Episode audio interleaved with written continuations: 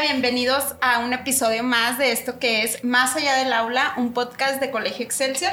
Yo soy Vianey Olvera, mamá, psicóloga y una persona enamorada de la danza. Yo soy Lupita de la Garza, mamá, contador público y una apasionada de la educación. El día de hoy nos acompaña Eric Esparza. Él es licenciado en psicología, maestro en educación y lleva 10 años de experiencia precisamente en este rubro. Además es un apasionado de los temas de bienestar y felicidad. Bienvenido. Muchas gracias, muchas gracias. Eh, estamos muy emocionadas, la verdad.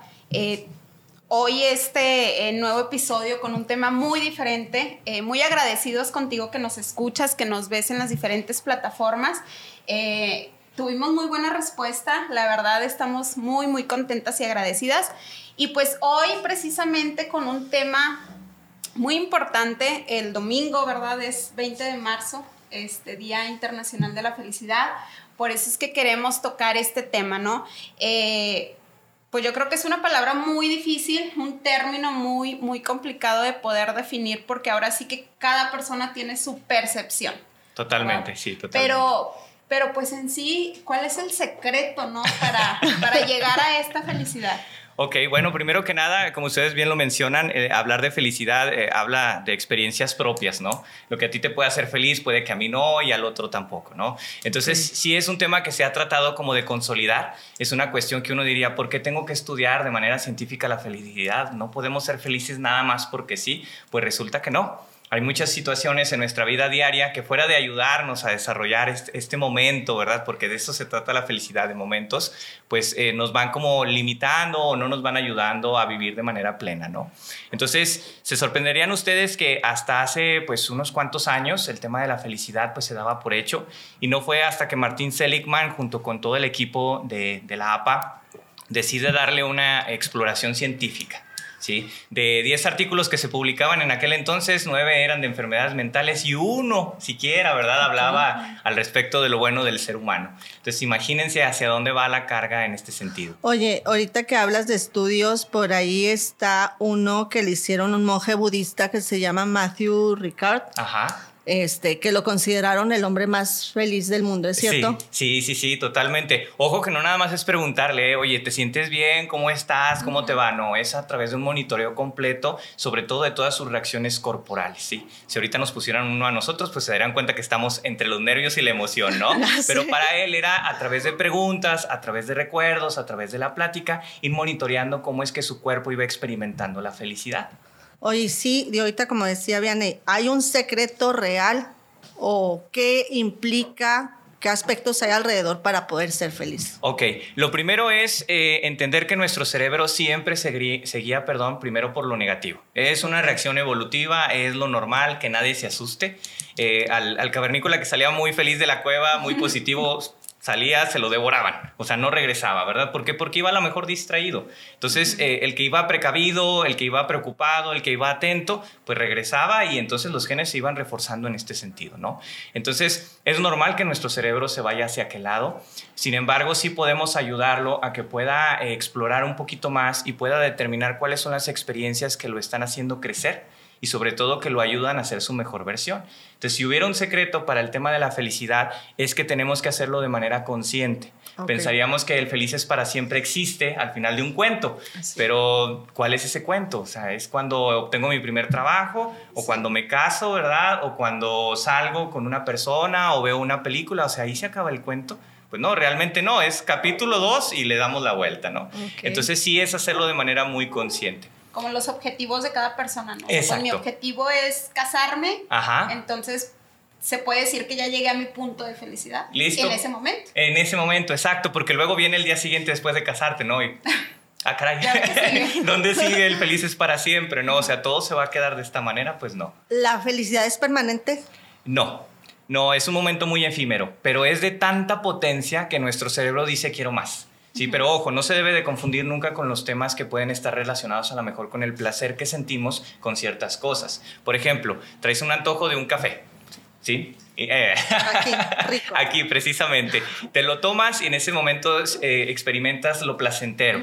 Ya tienes satisfecha tu necesidad, pero al ratito te vuelven a dar ganas, ¿no? Y te echas otro cafecito. Y al rato no son tres, son cuatro, cinco, y las tazas ya no las podemos contar. Entonces Ok. ahí es por tema de sentir el placer bajo una necesidad. En el tema de felicidad es con quién compartiste el café.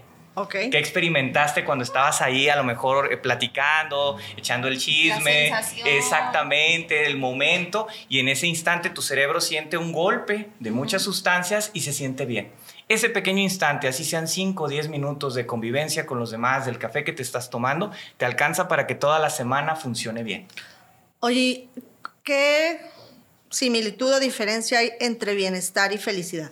¿Es lo bien. mismo? No, no, definitivamente no. Los podemos interpretar como conceptos muy parecidos. De hecho, los utilizamos a lo mejor de manera coloquial como me siento bien, estoy feliz. Pero no siempre es una relación de esa manera. Lo que se debe de procurar son eh, como elementos para poder vivir en bienestar y entonces alcanzar experiencias de felicidad. Y la felicidad sí te puede llevar a disfrutar de esos momentos de bienestar. O sea, si hay una relación entre ambos, pero no debiera de estar como muy eh, determinado uno por el otro, porque luego llegan los momentos de frustración. Oye, estoy bien, pero no me siento feliz. Ah, caray, entonces no estoy bien. y empezamos, ¿no? Con una cadena de pensamientos muy complicada. Porque hablamos de un equilibrio. Exacto, ¿verdad? exacto. Interno. Así es, pero ¿cuántas veces nos sentimos equilibrados como para decir estoy bien y me siento feliz? Yo creo que sí es complicado, ¿no? Sí. Este, el, el tener este equilibrio porque puedes estar bien a lo mejor con tu pareja, con tu familia, pero en la parte o en el área laboral quizá a lo mejor no están bien las cosas Ajá. y entonces no te sientes feliz en ese momento, pero pues en el otra área pues sí. Exacto, y es difícil, o sea, sí es difícil. Eh, a veces les tiramos de un lado, decían por ahí uno de los teóricos de manera muy metafórica, le jalas un poquito a la cobija y ya destapaste al otro, ¿no? Sí, sí. Entonces sí es complicado tener como ese, ese eh, momento pleno donde soy feliz completamente, donde me siento muy bien. De hecho, no sería funcional. ¿Sí? Ajá. Eh, Las únicas eh, dos, eh, vamos a decirlo, personas que no experimentan emociones aflictivas, pues son los que ya no están con nosotros, o sea, que ya no Ok. están vivos, y las personas que a lo mejor tienen una situación clínica que atender. Entonces, esto de vivir feliz todo el tiempo, de estar bien todo el tiempo, tampoco sería lo más saludable. Yo creo que tiene que ver también mucho el trabajo interno que, que uno como persona hace por sí mismo, ¿no? Ujú. Este, digo, yo la verdad en su momento, hace unos dos, tres años fui un retiro, trabajé muchas heridas internas de la infancia. Y cuando vas conociéndote, cuando vas siendo ahorita lo que decías, consciente de quién eres y no ves este pues realidades incluso por ahí ahora que estábamos viendo lo del tema de, de felicidad dentro de lo que yo estaba viendo decían de, de Matrix o me acordé de la película Ah, de sí. Matrix Sí, porque sí. hablaban que había rela- eh, realidades como no alternas pero sí como que no ves realmente no no eres consciente de la realidad como tal sino como espejismos o cosas que que tú quieres ver o quieres que así sean Exacto, esto habla de dos cuestiones, eh, perspectiva y expectativa. Ok. ¿Cómo lo veo y qué espero de lo que estoy viendo, no? Entonces, sí, no crean, sí es delicado. A veces la gente te puede tachar hasta de romántico al decir, ay, sí, felicidad, ¿cómo vas a hablar nada más de eso? Es que sí debiéramos de procurar escenarios, sobre todo en un momento tan crítico como los efectos que está causando la pandemia. Sí. Ya, ya, ya eso hemos escuchado muchísimo de cómo nos sentimos, pero qué es lo que va a suceder con lo que sentimos eh, de, de estragos, ¿no? De situaciones sociales, de situaciones familiares. Simplemente, les decía yo, un instante de felicidad puede determinar una semana de éxitos, de, de mucha, de mucho bienestar. Una situación negativa, ¿sí? Te va a condicionar no necesariamente esa semana, te puede condicionar el mes completo. ¿Cuántas veces no nos hemos descubierto ya un mes después todavía ahí repasando la situación que no fue favorable para nosotros? Y eso obviamente, eh, pues, eh, em, impacta en otros eh, espacios de nuestra vida, ¿no? En la pareja, en los amigos, en la familia, pero ahí seguimos. Oye, pero en ese sentido, por ejemplo, ¿se puede estar triste y al mismo tiempo sentir bienestar o, o un aspecto de felicidad? O sea, ¿está peleada la La tristeza mezcla. con...? No, no, no, para nada. Nos han enseñado que si estás triste no puedes ser feliz. Sí. Y eso es entendible. O sea, o tienes una o tienes la otra. Eh, aquí más bien es las emociones, eh, sí hay que evitar esta etiqueta de negativo. O sea, hay emociones positivas que son las que te ayudan a ir eh, como experimentando, le llaman una espiral. ¿Sí? que te va haciendo sentirte mejor, que te va ayudando en lo que estás creando, en lo que estás logrando, y hay algunas emociones que son más aflictivas que no necesariamente te llevan para arriba, pero que son necesarias de manera evolutiva. Esta película de Intensamente, no sé, sí, ya estaba aquí, ¿verdad? Con niños de diferentes edades sí. Totalmente, sí, es, básica y necesaria para estos temas. Eh, pues como vemos a, por ahí a la, protagonista siempre feliz, que estaba aprendiendo, sí, o sea, vivía en un mundo con una perspectiva y con una sensación y unas expectativas. Oye, entonces te voy a interrumpir. Quiere decir que de niños somos más felices, o no sé, a lo mejor incluso hasta menos conscientes que ya cuando somos adultos. Ahorita hago relación con lo que estás diciendo. La niña era feliz y cuando estaba triste o cuando estaba enojada, para pronto entraba este alegría. Ajá, sí, sí, sí. Y decíaste para allá porque tengo que ser feliz. claro, claro. Es que la percepción es muy distinta de un niño pues allá un adulto, ¿no? Sí, no quiero decir con esto, ¿verdad? Que los, este, ya entrando a la adultez todo se nos vuelve oscuro, ¿verdad? Y tenebroso. Pero sí es cierto, o sea, sí hay mucha alegría, hay mucho juego, hay muchas como estímulos para que el niño, exactamente, fantasía, y luego llega uno y les ayuda poquito o no les ayuda tanto. Lo que sí es una realidad es que ella empieza a madurar hasta que reconoce el resto de sus emociones. Y empieza una combinación de emociones, ¿sí? Por ejemplo, entre alegría y tristeza, a lo mejor ella alcanza un momento de serenidad donde dice, ok, esto estuvo padre, pero a la vez pues tuve que dejarlo, como los juegos que tenía de hockey con sus amigos, pero le ayuda a madurar. Entonces, si nos vamos al extremo de la felicidad o nos vamos al extremo de la tristeza, como poniéndolas en polos opuestos, nos estamos perdiendo el matiz que queda de emociones en medio, que son las que nos ayudan precisamente a madurar. Oye, por ejemplo, yo he escuchado mucho de la meditación y que la meditación te ayuda precisamente a, a tener bienestar. ¿Cómo va ligado? Nosotros eh, somos como los únicos seres de la creación que estamos en tres tiempos al mismo tiempo. Ahorita estoy platicando con ustedes, pero a lo mejor estoy pensando en lo que tengo que hacer llegando al trabajo, pero a lo mejor también estoy pensando en lo que hice ayer, o sea, pasado, presente y futuro al mismo tiempo. ¿A quién más de todo lo que tenemos a nuestro alrededor ven en tres instantes? Pues a nadie, o sea, es difícil. Eso nos, nos limita para poder experimentar lo que realmente es importante, que es ahorita aquí estar con ustedes, ¿no? Entonces, el trabajar la atención plena o el mindfulness es precisamente esto, eh, estoy centrado en el presente, en las sensaciones, en lo que estoy haciendo y entonces son más útiles o más fructíferas para mi vida. Em, ¿Cuántas cucharaditas de azúcar le echó al café? Una. Stevia. Ah, ok, perfecto. lo pregunto por lo siguiente. Cuando estamos tomando el café, ¿somos conscientes de ambos sabores? O sea, de lo amargo y lo dulce. ¿O simplemente me lo voy echando porque necesito la gasolina, no? O sea, ¿cuándo disfrutamos de las cosas? No tenemos el tiempo es lo que eh, he aprendido yo del, del, mindfulness, en enfocarte como en los pequeños detalles que a veces no, o sea, no le hacemos caso a lo que dicen, no, el café le tomo y en las mañanas es como para despertar. Vámonos. vámonos. Pero en realidad, ¿cuántas veces lo hacemos conscientes de lo que estamos comiendo, de lo que estamos observando, este, y, y con estas sensaciones que me genera? ¿Verdad? Este, el hecho de sentarte a comerte tu fruta, pues van a ver qué recuerdos te trae el sabor de la fruta o el olor a tal comida, quién te recuerda, qué momentos, qué experiencias. Eh, pero pocas veces lo hacemos. Fíjate, Vianney, que tengo bien presente cuando tuve a, a, Oscarito, el más grande, hace 12 años, una mami de, del, del colegio me dijo, date el tiempo para sentarte y comerte un helado tú sola. En ese momento yo no entendí absolutamente qué significaba eso. Digo, ya cuando tienes hijos, pues obviamente vuelcas, vuelcas toda tu atención a ellos.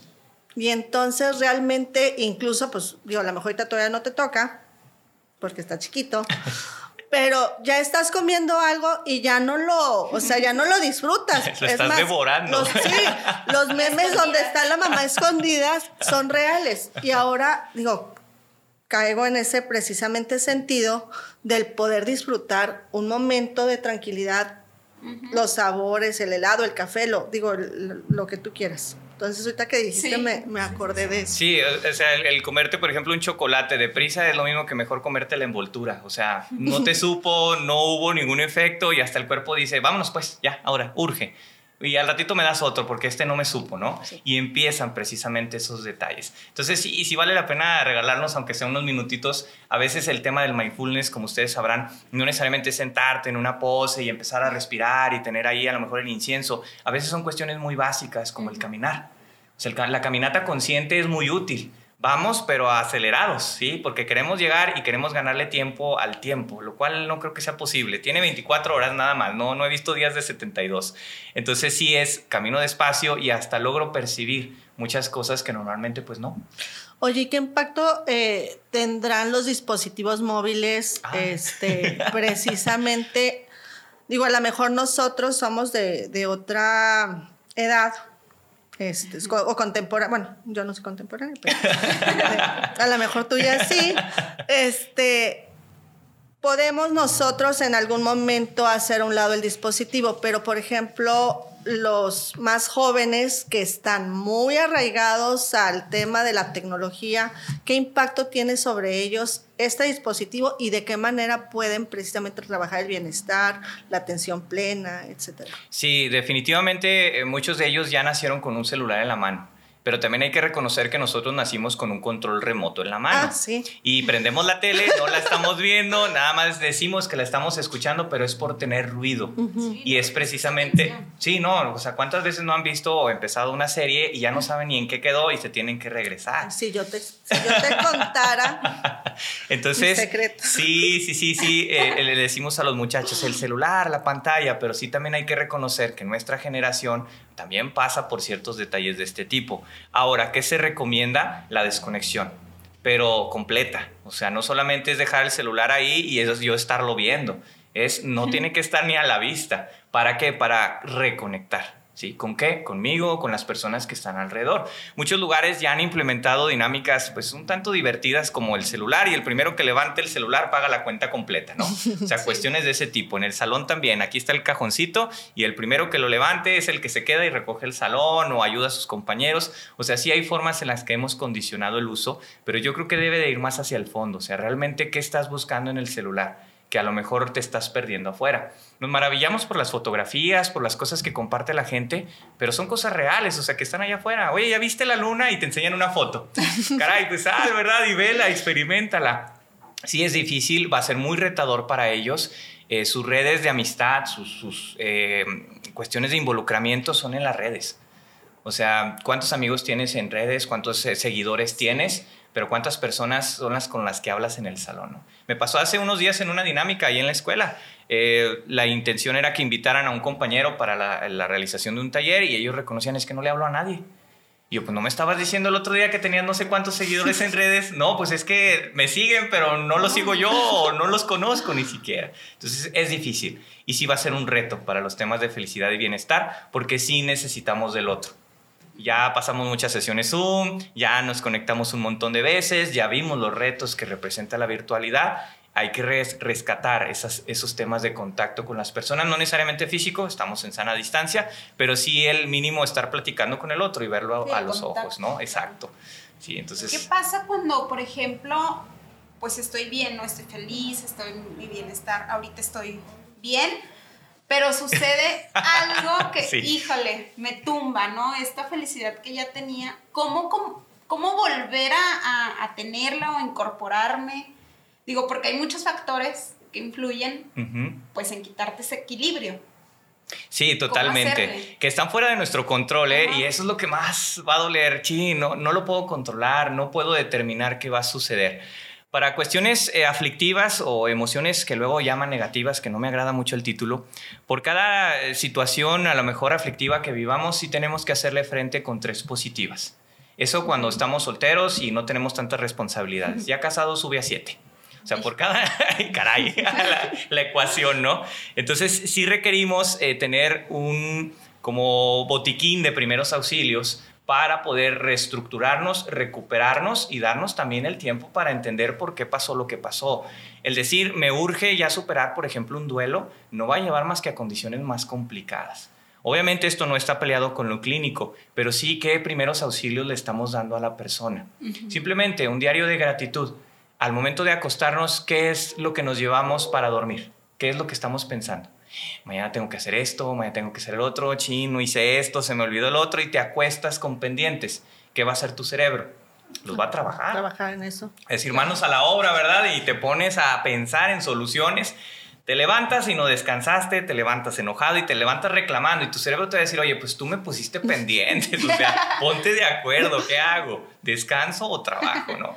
Entonces, el chiste es, eh, si te vas a acostar, por ejemplo, después de un día difícil, pues ya ocurrió el día, lo sobrellevamos, sobrevivimos, decimos. ¿Qué agradezco de todo lo que sucedió? No, no hay nada que agradecer. No, sí, estoy aquí acostado. Y a lo mejor mi familia, ¿verdad? Está en el otro cuarto, están aquí conmigo, o vi a un amigo, o el café que me tomé me quedó riquísimo a pesar de que me lo tomé a las carreras. Agradecer ayuda a que entonces el día siguiente se pueda abordar de manera más positiva. Oye, también lo que, lo que ayuda mucho es la parte de generosidad, ¿no? El cuando haces el bien al otro, obviamente sin esperar nada a cambio, porque precisamente, bueno, yo, yo creo que la gratitud y el dar es porque te nace, porque lo quieres dar, no, para recibir. no para recibir. efectivamente. Y bueno, yo he leído que hay estudios que demuestran que cuando uno es generoso, cuando uno se da al otro, en esta parte del servicio, este, pues también en la mente ocurren otros elementos que te brindan bienestar, que te brindan bien, felicidad. Exactamente. Eh, el estudio fue de la siguiente manera. Si tenemos dos grupos de alumnos, supongamos que de manera metafórica, ¿eh? no, no vaya a suceder, les damos mil pesos a cada uno. El primer grupo tiene indicaciones de comprarse algo para sí mismos. A lo mejor nos los llevamos a galerías y a las tiendas ahí ven y compran cosas, ¿no? El segundo grupo tiene la indicación de comprar cosas, pero para alguien más. ¿Sí? Obviamente que los niveles de felicidad al principio, para el que se va a comprar cosas, pues no, ya me vi, ¿verdad? Andaba buscando tal cosa y empezamos, ¿verdad? Con esa compra compulsiva. Y el otro no empieza muy feliz, que digamos, porque se tiene que dar al otro y tiene que pensar en qué le voy a regalar a la otra persona. La cosa cambia cuando los que compraron para otros entregan esos regalos o entregan esos detalles. Estos ya se estancaron. Ya vivieron el momento, fue muy efímero, fue muy rápido y van a querer más pero ya no hay. Entonces, pues bueno, lo que tengo ya no me gusta tanto. Y el otro es, no solamente gasté, porque gastar nos da cierta satisfacción, sino que además gasté para el otro y vi su reacción. Y eso va a crear el bienestar y aparte los momentos de felicidad. Se va a recordar con mucho gusto. Fortalece la empatía. Exactamente, exactamente. Y ahorita en temas de gratitud, que son muy importantes, sí hemos, eh, no perdido, pero sí hemos dejado de lado muchas cuestiones sociales básicas de la gratitud. Antes yo estaba en mi casa encerrado y pues ni a quién darle los buenos días o las buenas tardes o el con permiso o el pase. Y ahora que volvemos otra vez a la interacción social, parece que íbamos solos hasta en el carro, ¿no? Oye, ¿qué son esas fortalezas de carácter y qué tienen que ver las fortalezas de carácter con el bienestar y la felicidad? Es precisamente lo que envuelve todos los escenarios. Eh, bueno, hablemos de ambientes, ¿verdad? Para trabajar el bienestar. Es eh, un lenguaje universal donde tú hablas de cuestiones positivas para el ser humano las 24 fortalezas que se proponen bajo el modelo de Christopher Peterson y Martin Seligman precisamente buscan que haya un lenguaje y que si por ejemplo yo atiendo papás y alumnos, pues podamos desarrollar ese común entre usted y yo, ¿verdad? De cómo se porta Juanito, por ejemplo.